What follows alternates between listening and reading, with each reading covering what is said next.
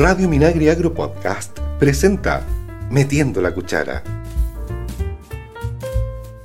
Hola, hola, estamos en Metiendo la Cuchara, el programa de cocina con muchos ingredientes y muy buena onda entre todos los que estamos en él.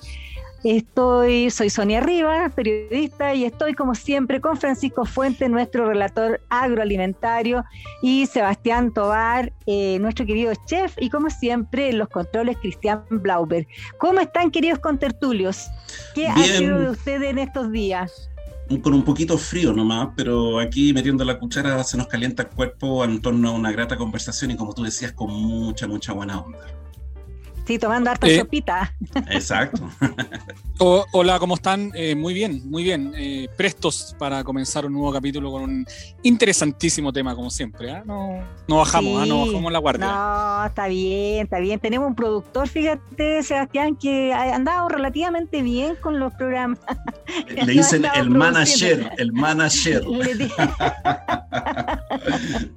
bueno, este manager hoy día nos ha traído un gran invitado eh, que, con el que vamos a conversar sobre eh, el maní, el consumo de maní, cómo lo podemos eh, ocupar en la cocina y muchas otras cosas en torno a este, no sé si es un fruto, fruto seco podría ser.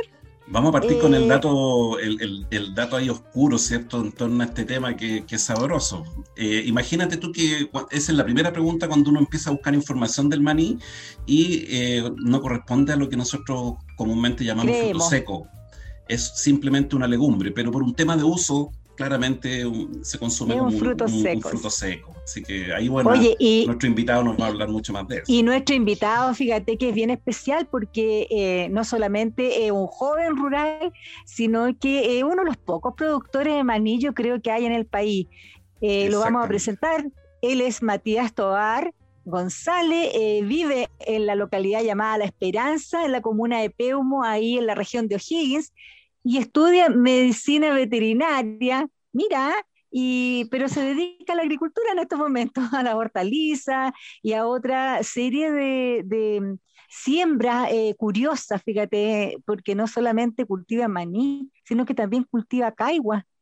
¿Qué te parece, Francisco? ¿Cómo, te quedó el ojo? ¿Cómo te quedó el ojo? Unas caiguas rellenas con maní deben ser ricas. no sé, no sé cómo quedarán, Sebastián. ¿Tú las has probado? Eh, no, no la he probado, no he tenido la, oportunidad de probarlo. Yo tampoco, así que aquí, Matías, bienvenido Metiendo la Cuchara. ¿Cómo estás?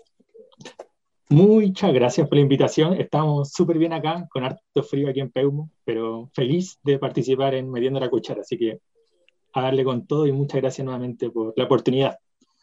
Oye, bienvenido Matías, disculpa Sonia, yo creo que vale mucho eh, tomarse unos par de segundos para explicar cómo conocí a Matías, porque, eh, bueno, uno es adicto a las redes sociales y este último tiempo se ha armado mucha buena onda en estos temas de pandemia, en estos tiempos de pandemia, perdón, en las redes sociales en donde se crean eh, pequeñas comunidades de gente ligada al mundo rural, los alimentos, ¿cierto? Las recetas, eh, rescate de patrimonio agroalimentario. Entonces, un día se me ocurrió crear un tweet de si alguien estaba interesado en participar en este programa y así fue como llegamos a Matías y bueno, ahí tenemos un, un gran exponente del, del, campo de la zona central de nuestra querida zona Guasa. Así que eh, me tomo esos segundos para un poco contar cómo llegamos a Matías y esperamos que en el camino se nos animen muchos más. Hay tantas historias de campo muy interesantes en las redes sociales que sería súper bonito poner en valor a través de, este programa radial. Sí, qué buena. Oye, Matías, ¿cómo se, se te ocurrió eh, empezar a cultivar maní? Porque fíjate que yo he conocido pocos productores de maní en este país y de hecho ahí en la misma región usted hay otra, hay una, una, ya bueno, ahora es una empresa, partieron como pequeños agricultores que son los del maní Vilaza y hoy día e, ellos están ahí, exactamente. Eh, con ellos yo conocí cómo, cómo es la planta del maní, porque nunca la había visto, ¿te fijas? Entonces es interesante saber, porque fíjate que acá en Chile el maní que llega casi todo es, importado, y, es importado incluso, fíjate que de acá de Argentina, o sea, ni siquiera eh, de otros lugares. Entonces la pregunta es, ¿cómo se te ocurre eh, empezar a, cultivar maní? Ya, eh, bueno, Yo creo que todo parte en el campo por parte de la familia. La familia es un núcleo importante en el campo y desde siempre ha estado presente en mi casa el maní. Lo consumíamos tostado en la cocina leña y, cuando íbamos, por ejemplo, a San Vicente o a las ciudades, me compraban un, un tachito de maní tostado. Hay una tostadería y sentía el olor de lejos y lo compraba. Pero siempre se cultivó. Eso fue lo llamativo. Yo siempre lo vi como algo común y corriente allá. Nunca me imaginé que era una, un cultivo que no era tan frecuente en otros lados. Y ya cuando empecé a conocer un poco más el mundo, las redes sociales, me di cuenta que la gran mayoría de las personas no, no conocen de dónde viene el maní. Por ejemplo, a mis amigos les preguntaba así como para saber y me decían, no, es una enredadera, un árbol. Y no, pues no es, no es ninguno de los dos. Entonces, de ahí parte. Siempre en mi familia, la semilla se ha mantenido desde no sé cuánto tiempo en cultivo en mi casa y seguí lo que hacían mi abuelo o mi mamá y ahora lo hago yo. Es como esa la, la historia de cómo cultivo el maní. Y además es muy rico, me gusta harto, así que con mayor razón lo cultivo. Ah, y no solo a ti, ¿ah? a mí me encanta y es enviciante, muy enviciante. Sobre todo cuando está, recién, cuando está recién tostado es muy... Sabes que ahí hay unos datos rosas que la recomendación diaria de consumo de maní son cerca de 30 eh, granos. Grano. Eh, Mira. generalmente uno se excede porque es realmente rico, sobre todo cuando va confitado. Exquisito. No, a mí me gusta así. A mí me gusta sin sal y tostado. Hoy me encanta. Sí, pues desde el punto de vista nutricional eh, es un alimento alto en grasa. Por ende, como dice Francisco, hay, que, hay que mantener eh, a raya el consumo, porque si no eh, te, te, pasa la cuenta. Y de hecho también hay, hay historias en relación a que en, en, algunos mundiales, en las urgencias, se reportó mucha gente que llegaba con estreñimiento por la cantidad de maní que consumía viendo los partidos. Y, Mira, y te, producía, te producía malestar estomacal. Ese fue el dato freak. Sí, sí. Para que vean. Sobre el maní. Oye, oye eh, Matías, ¿y cómo se cultiva el maní? Cuéntanos un poquito, porque la, la gente, como tú bien dices, no sabe cómo, cómo sale a la, afuera, digamos, cuando ya el producto está como para cosecharlo, y, el, y los cuidados que tú pones de este producto que es ancestral en tu familia. Claro. Eh, quería partir tomando las palabras de Francisco, que, claro, en las redes sociales yo me di cuenta un día que la gente no lo conocía. Y dije, bueno, lo voy a compartir porque para que la gente valore lo que tenemos, tiene que conocerlo primero. Y lo empecé a compartir y mucha gente me contactó viéndome semilla y surtió como una especie de, de, avalancha de gente que quería cultivarlo. Y eso me emocionó harto, porque se pone en valor algo que es un patrimonio de Chile. Y el cultivo del maní, para las, que, para las personas que no lo conocen muy bien, es similar al de la papa. Tiene muchas similitudes. Es decir, uno se, siembra eh, tres, aproximadamente tres o cuatro semillas que tienen que estar eh, no tostadas, tienen que estar crudas. Es decir, no, tienen que ser naturales. No pueden tener ningún proceso que los permita, no sé, ni tostadas, ni saladas, ni nada de. Tienen que estar totalmente crudas. Y se planta, similar a la papa, tres o cuatro semillas en un surco con una tierra ojalá bien mullida, que tenga bastante materia orgánica, en eso me mero harto, y que sea un buen sustrato. Y, nada, diferencia, eh, como distancia entre 30 centímetros de, entre cada plantación, entre cada siembra de semillas. Y, y ahí para adelante vienen todos los, todos los procesos de, de esperar que germine, que tiene igual muy buena germinación, y los cuidados, porque en sus primeros 30 días creo que son los más críticos, porque las malezas ingresan harto en el cultivo, entonces uno tiene que estar ahí aporcando, controlando la raya, y yo no, no ocupo ningún herbicida ni nada de eso, solo el asadón para mantener las la malezas y, y, riego. El riego tiene que ser igual de manera, de manera frecuente. Ese es más o menos como a ¿Eso todos los días? ¿Lo, ¿Lo, riegas todos los días? No, no. Eh, yo lo, por ejemplo, el, el, maní se siembra en, en primavera, octubre, eh, noviembre, una buena fecha cuando los días ya se empiezan a alargar, entonces lo riego más o menos dos veces a la semana, uh -huh. pero con riego tendido, con, con, con, surco, no es como con la manguera, sino que uh -huh. para permitir que haya mucha humedad en el, en el suelo. Un, perdón, un detalle importante del cultivo de maní que al momento del establecimiento requiere eh, buena temperatura. En, en, zonas donde hay riesgos de lava eh, no son zonas típicas maniceras. De hecho, eh, una de las zonas por excelencia es la zona justamente donde está Matías y también en la zona de, yo diría, el valle central más hacia precordillera, un poquito en la zona de la hoy región del Ñuble, eh, por ahí donde está la comuna Cuihueco, por esa zona, en donde hay eh, disponibilidad de agua, ¿cierto? Y bueno, como decía Matías, también muy compatible como con el manejo del cultivo del, de la papa, entonces como que tienen esas similitudes, pero el suelo tiene que tener buena temperatura, porque cuando hablamos de cultivos de primavera, generalmente uno piensa que se siembra temprano en la primavera, el caso del maní es un poco la excepción porque es una planta que requiere alta, eh, mayor temperatura que en comparación a otros cultivos. Oye, se podría plantar en un invernadero, ¿no? Lo que pasa es que es un cultivo eh, al aire libre, más extensivo, entonces la cantidad de maní que tú podrías recuperar en, un invernadero es bastante poco, si es que, por ejemplo, lo hace el surco eh, y facilita todas estas pegas que dice Matías, que se puede aporcar, se puede usar. Eh, yo he visto que se hace con maquinaria, pero cuando no se dispone de maquinaria se puede hacer sin ningún problema con tiro animal, por ejemplo, y es muy compatible porque se ponen, esto se pone que van abriendo surco nomás y van haciendo los aporques es relativamente fácil, entre comillas, adaptarse cuando no hay maquinaria, a diferencia de otros cultivos. Si no hay máquina, es complicado el Así Oye, ¿y, cuánto? ¿Y te da? ¿Y cómo sale? A ver, tú lo tienes que sacar, en el fondo está enterrado en la tierra, igual que las papas, y ahí te sale después, después no sé cuánto tiempo, te empieza a salir ya el maní como para cosecharlo. Ya, mm, buena pregunta. el maní germina como a las tres semanas. ¿Ya? Sale la mata y empieza a generar toda la parte de hojas, tallos. Y aquí viene lo más lindo, que el maní florece. ¿Ya? Y yo creo que ahí podemos hablar en el próximo bloque más o menos cómo es florece, cómo florece y cómo se entierra. Y eso es muy llamativo, es muy lindo. Y es lo, es lo más particular del maní.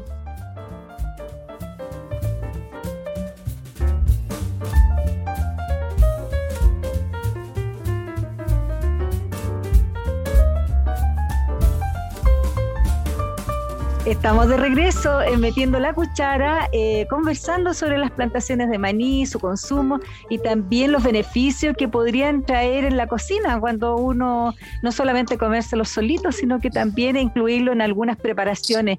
Em, estamos con Matías Tobar, Francisco Fuente y Sebastián Tobar, nuestro chef.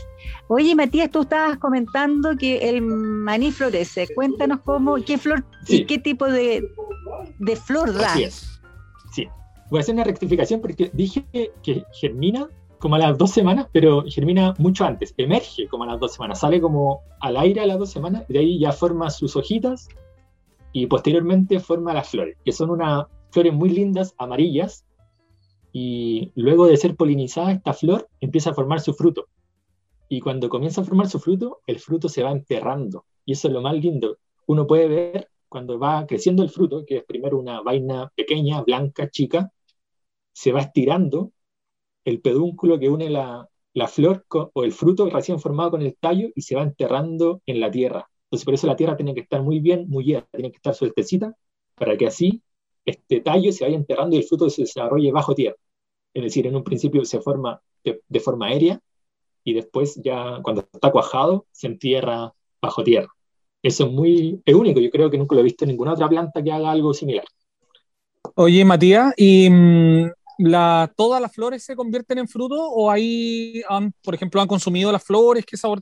¿Tienen algún toque a maní o no? ¿O no, oh. Es una muy buena pregunta que yo también me la he hecho, pero la he consumido y no tiene un sabor muy característico, como a maní, por así decirlo.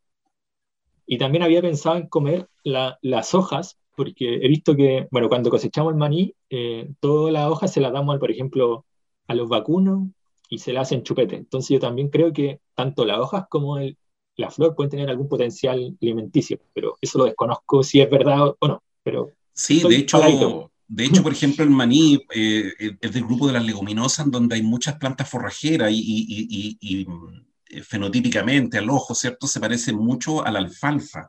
Entonces las hojas, eh, y de hecho mucha gente en el campo, todos estos rastrojos que se generan, se le dan a, los animales y, tiene un valor forrajero. Pensemos que solamente el grano maní tiene eh, más de un 20% de proteína, aproximadamente un 25%.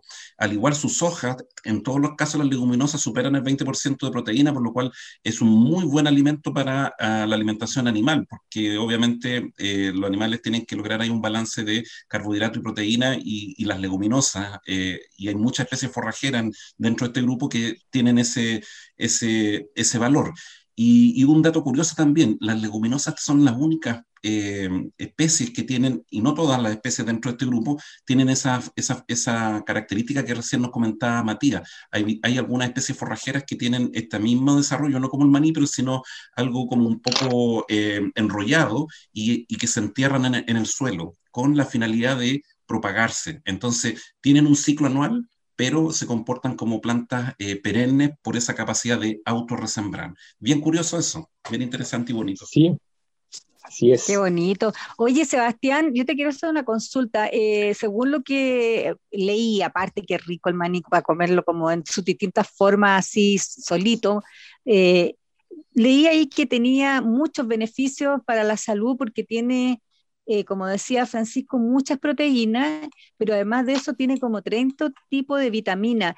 ¿Cómo uno eh, puede incluir este maní sin pasarse de la dosis que uno debiera eh, consumir por día, digamos, en la cocina? ¿En qué plato? Por ejemplo, aparte de la mantequilla y maní que, que uno puede hacer.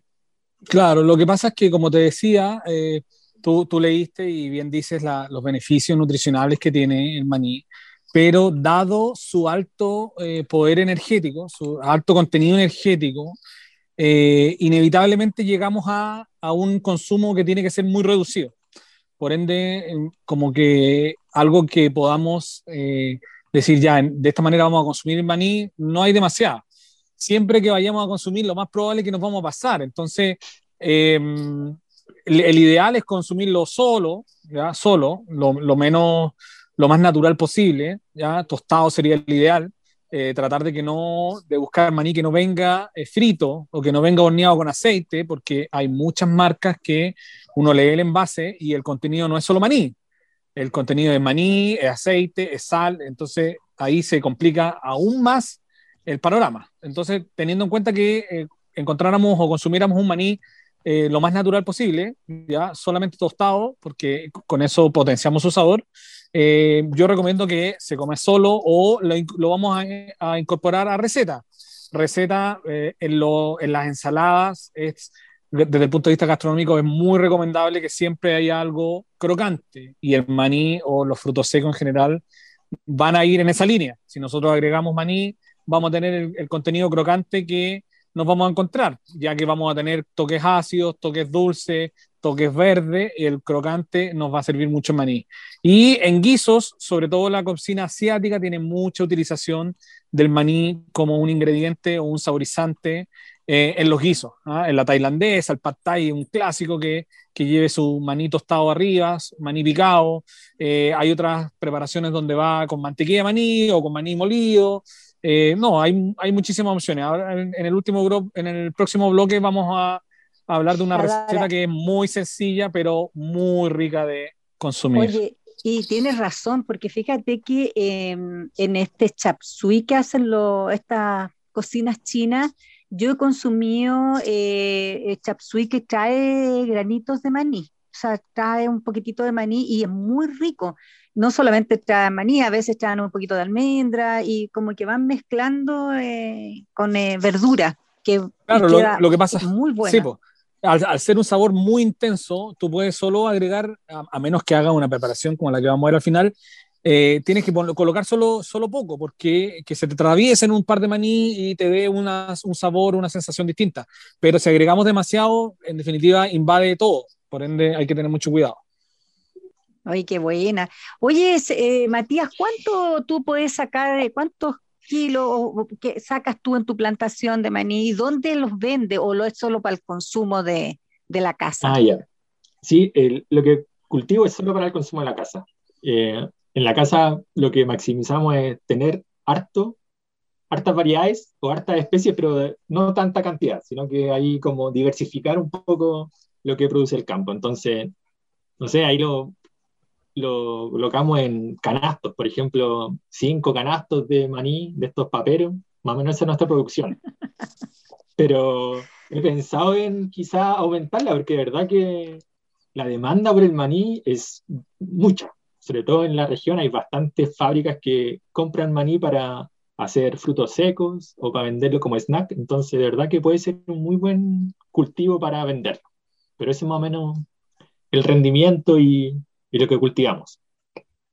Oye, y si están, eh, no es tan complicado de, cultivar, Francisco, ¿por qué acá en, nuestro país estamos importando maní cuando podríamos tener producciones nuestras? La, que te puse en un apuro. No, no, para nada. Eh, es como la, respuesta que se repite para el cultivo que conversemos, Sonia. Estamos en una época de, de apertura comercial relacionada con la globalización, ¿cierto? En donde el que produce al menor costo posible tiene las mayores opciones de poder comercializar. Entonces las cosas funcionan con matemática muy simple. Y, como lo vemos en las cifras, yo, estuve revisando, eh, nuestra cantidad de superficie a nivel nacional es poquísimo. De hecho, eh, estaba leyendo justo un artículo de un amigo que es un, profesor de la Universidad de Concepción, Nelson Zapata, que, que es especialista en maní, hablaba que para tener el 50% de la, del consumo nacional, sembrar cerca de 2.500 eh, hectáreas. ¿Ya? Oh, Entonces, eh, eh, es poquísimo, ¿ya? Y nuestra producción nacional creo que andaba por cerca de las 50 eh, toneladas anuales, o sea, por, por, ahí más o menos. Eso quiere decir que si pensamos en uno de los rendimientos buenos, cerca de 2 toneladas por hectárea, estamos hablando que son un hectáreas casi contadas con la mano en, en, algunos sectores. Entonces esa es nuestra realidad y pasa, por ejemplo, con las legumbres, con el poroto, la lenteja, garbanzo, cosas que hemos hablado, en donde la producción de nuestros vecinos de Argentina, en donde eh, la producción es muy extensiva, permite bajar los costos con mucha maquinaria asociada.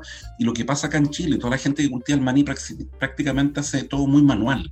Entonces el nivel de competitividad es bajo. ¿Ya? Desde el punto de vista de la, del comercio global, ¿ya? Pero tal como lo apunta Matías, para, por ejemplo, opciones de autoconsumo y, y, ver pequeños emprendimientos que significa, por ejemplo, eh, surtir estas opciones de, por ejemplo, generar snack, son muy buenas alternativas locales. Por lo tanto, yo creo que esto de volver a lo local es la única manera que nosotros podemos fomentar y tener la esperanza que algún rato esto explote como grandes cultivos en extensiones en, las distintas zonas de cultivo. Además, no todas las zonas son buenas para el cultivo del maní, esa es otra cosa también que hay que dejar en, consideración. Eh, sí, no, sí, ya, ya quedó claro que es toda la zona ahí de O'Higgins, Ñuble y, y eh, bueno, toda el área como zona centro-sur pero eh, fíjate que el maní en la posibilidad de sacar, no solamente cultivar el maní para el consumo, tiene muchas posibilidades también en venta si tú lo procesas. O sea, si tú, si tú haces un subproducto de ese maní, tiene eh, un poder de comercialización que a lo mejor es mucho mayor. ¿Te fijas? O sea, si tú sacas mantequilla de maní o haces eh, el maní en otra forma, en otros preparados que, se puedan consumir en la cocina o se puedan eh, agregar a, la, a, distintas preparaciones, a lo mejor eso te va a dar un plus y un valor que hace que tú te intereses en cultivar maní.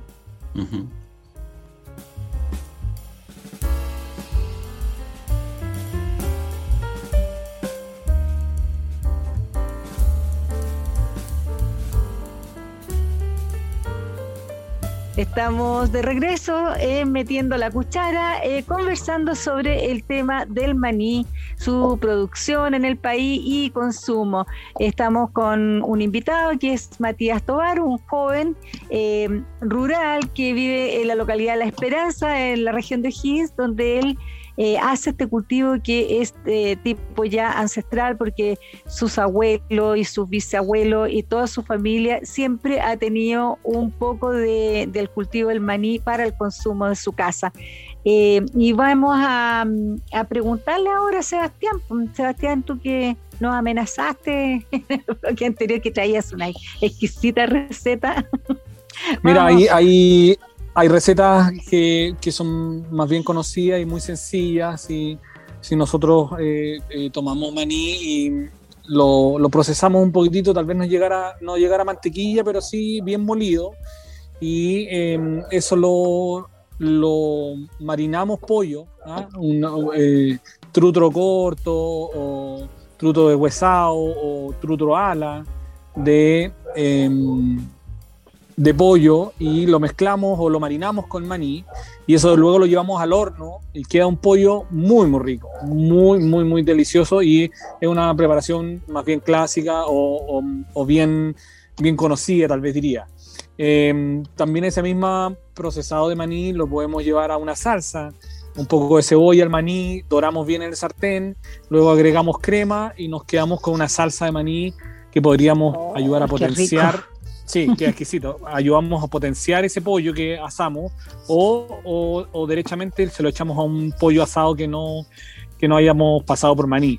Pero una receta que, em, que, yo hice una vez en la universidad que me llevé una gran sorpresa por lo rico que quedaba es que eh, utilizamos una mantequilla maní, ¿ya? Em, y lo que hacemos es a un trozo de pescado, ¿ya? Al que, al que tengamos, ojalá un pescado firme, una reineta, una corvina, un jurel, y le, ponemos abundante mantequilla de maní y luego lo envolvemos en, hojas de em, acelga que las pasamos por agua hirviendo, cosa que estén eh, dóciles y podamos doblarla. Y entonces hacemos como un, como un arrolladito, como que envolvemos el pescado que tiene esta mantequilla de maní, lo envolvemos en estas hojas de, em, de acelga y eso lo llevamos al horno.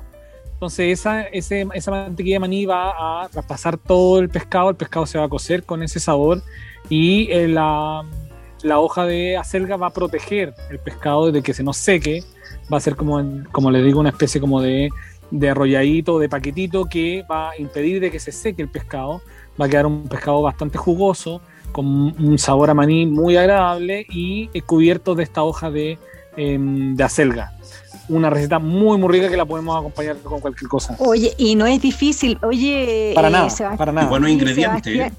Sí, oye Sebastián, y ahí eh, son eh, filetitos de pescado que tú envuelves en, la, acelga, como unos, como unos niñitos envueltos, pero una cosa así, una cosa así, exactamente.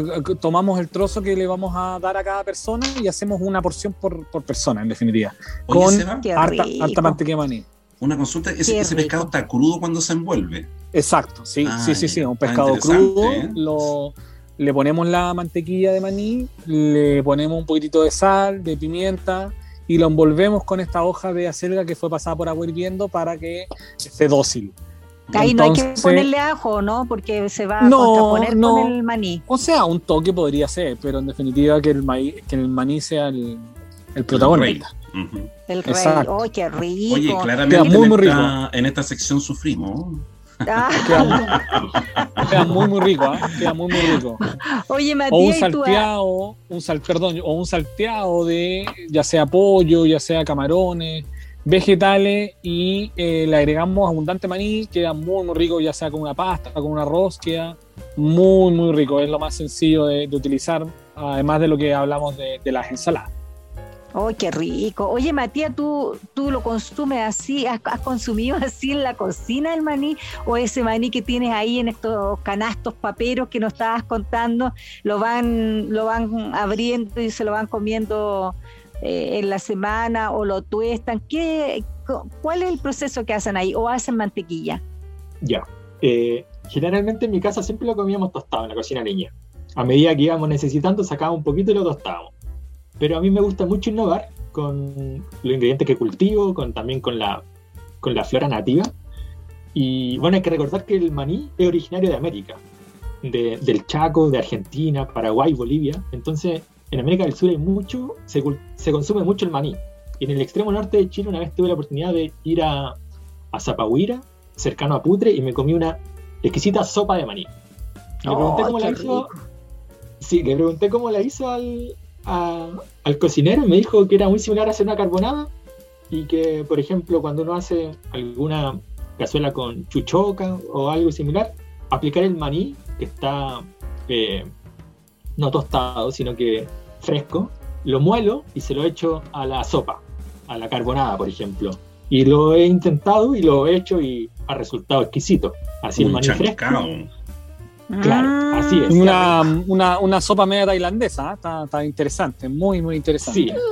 Sí. sí, y lo otro que hago bastante es alguna salsa con maní. Por ejemplo, como bien mencionaba Sebastián, eh, el maní lo tuesto, lo muelo un poco y lo mezclo con cebolla y con ají. Para alinear, eh, no sé, carnes o cualquier cosa. Mm. es como una sal. Como una sal. Es, una pastita, no es una pasta. sí, es bastante clásico el mezclar ají con maní para, para pastas. Queda muy, muy bueno. Pero ¿cómo te queda? ¿Cómo te como un pesto, como un pesto, no, como un pesto, como una ah, pasta. sí, pero si no está molido el, maní, no, no El maní, ojo, el maní no es seco, no es seco, queda como pastoso, porque tiene alto ah, contenido en aceite, sí. O sea, sigues moliendo y llegas a la mantequilla. Mira, voy a, intentarlo. Sí. Es, un clásico que combina muy bien. Sí, en América hay muchos cultivos con el. Mucho, muchas cocinas con el maní. No sé, en Perú, Bolivia, Argentina, la verdad que eh, tienen bastantes de tiempo prehispánicos que el maní se consume como una parte pero gravitante de, la cocina. Entonces, en Chile ahí estamos un poco al debe, pero de a poquito vamos colocándole el hombro a eso. Es un detalle súper bueno que menciona Matías, eh, que poco se conoce, la mayoría, si no conocemos la planta, menos conocemos un poco la historia, y se remonta a, una hibridación natural entre dos parientes eh, silvestres que hoy en día tiene este Araki bogaea, que es el nombre científico, eh, que son de la zona del sur de Bolivia y, del noreste argentino, ¿ya? que se cruzaron y dieron origen a, esta, especie y que incluso hay reportes de, arqueólogos que lo reportan en, antiguas eh, eh, tumbas, ¿cierto? Eh, con una data de cerca de 6.000 años. Eh, atrás. Entonces, tiene una historia antigua, antigua, y estuvo presente muy fuerte en las culturas incas, en todas las culturas de la zona del, del, imperio inca y, obviamente todo lo que se extendió posteriormente en sus conquistas, y que no eran tan solo temas de, guerra, sino que también de mucho intercambio comercial de eh, alimentos de una u otra zona. Entonces el maní tiene una dispersión súper importante en otros países de Brasil, Paraguay, Bolivia, eh, Perú, Chile también eh, entonces es bien interesante la historia. Sí, es muy interesante. Y la, por ejemplo, algo que me llama mucho la atención es que la palabra maní no es de su centro de origen. Por ejemplo, uno tendría a pensar que fuese como o aymara, quechua, y no, pues, viene del taíno, de República Dominicana, de esos lugares, porque el maní lo llevaron, bueno, la primer, el primer español que lo conoció fue Cristóbal Colón, y él lo, lo, lo llevó a España, y después eh, el maní, esa palabra que venía del taíno, eh, llegó aquí a América del Sur y desplazó al inchi, que es su, su, nombre original del maní. Y de ahí después se fue a África y posteriormente al sudeste asiático, donde era muy popular en la comida thai y todo eso. Pero el inchi es la palabra correcta para designar al maíz, el maní aquí en, América del Sur. Bueno, y el cacahuate en Centroamérica. Sí, no, pero, pero Linchi, fíjate que yo lo he visto en, bolsas peruanas que venden maní en el supermercado, no, pero es más grande, ¿ah? es un maní más guatón, más grande. Y se llama así, Inchi. Claro, es que Inchi también es otra planta, otro, otro cultivo que proviene de un árbol, que se llama, parece que maní del árbol o algo similar, pero yo creo que tienen la misma raíz. las dos palabras vienen designan como este fruto con cáscara que se parecen ambos, el maní con este otro maní.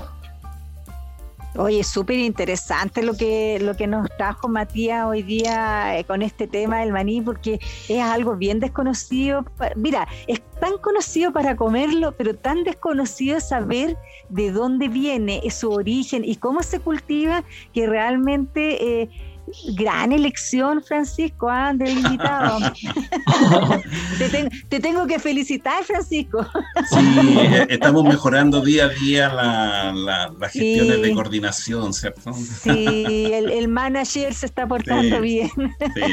Así que Es que en el Twitter está, pero con mucha gente muy interesante para poder tener estas gratas conversaciones. Y la verdad que contribuir a eso que tú decías, que es muy cierto. Somos buenos para comer, pero no, no tenemos historia de, de, de, dónde vienen, de cosas agroalimentarias que son siempre bienvenidas de aprender. Oye, y me dieron ganas de ir a la Esperanza a ver esos, esos canastos paperos, puede ser, porque estamos con la pandemia. Vamos para allá con Sebastián y Sebastián ahí se prepara ese pescadito con, con la... Ahí en pleno campo.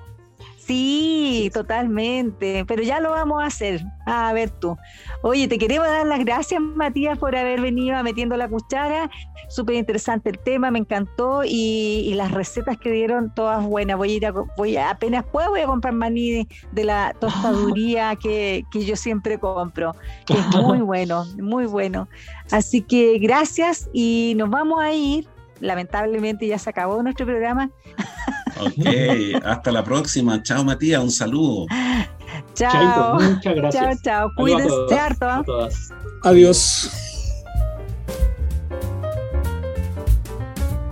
Metiendo la Cuchara es una iniciativa de Radio Minagri Agro Podcast desarrollada por FUCOA del Ministerio de Agricultura y sus colaboradores. Escucha este y otros programas en el sitio web www.radiominagri.cl y síguenos también en Spotify y Apple Podcast.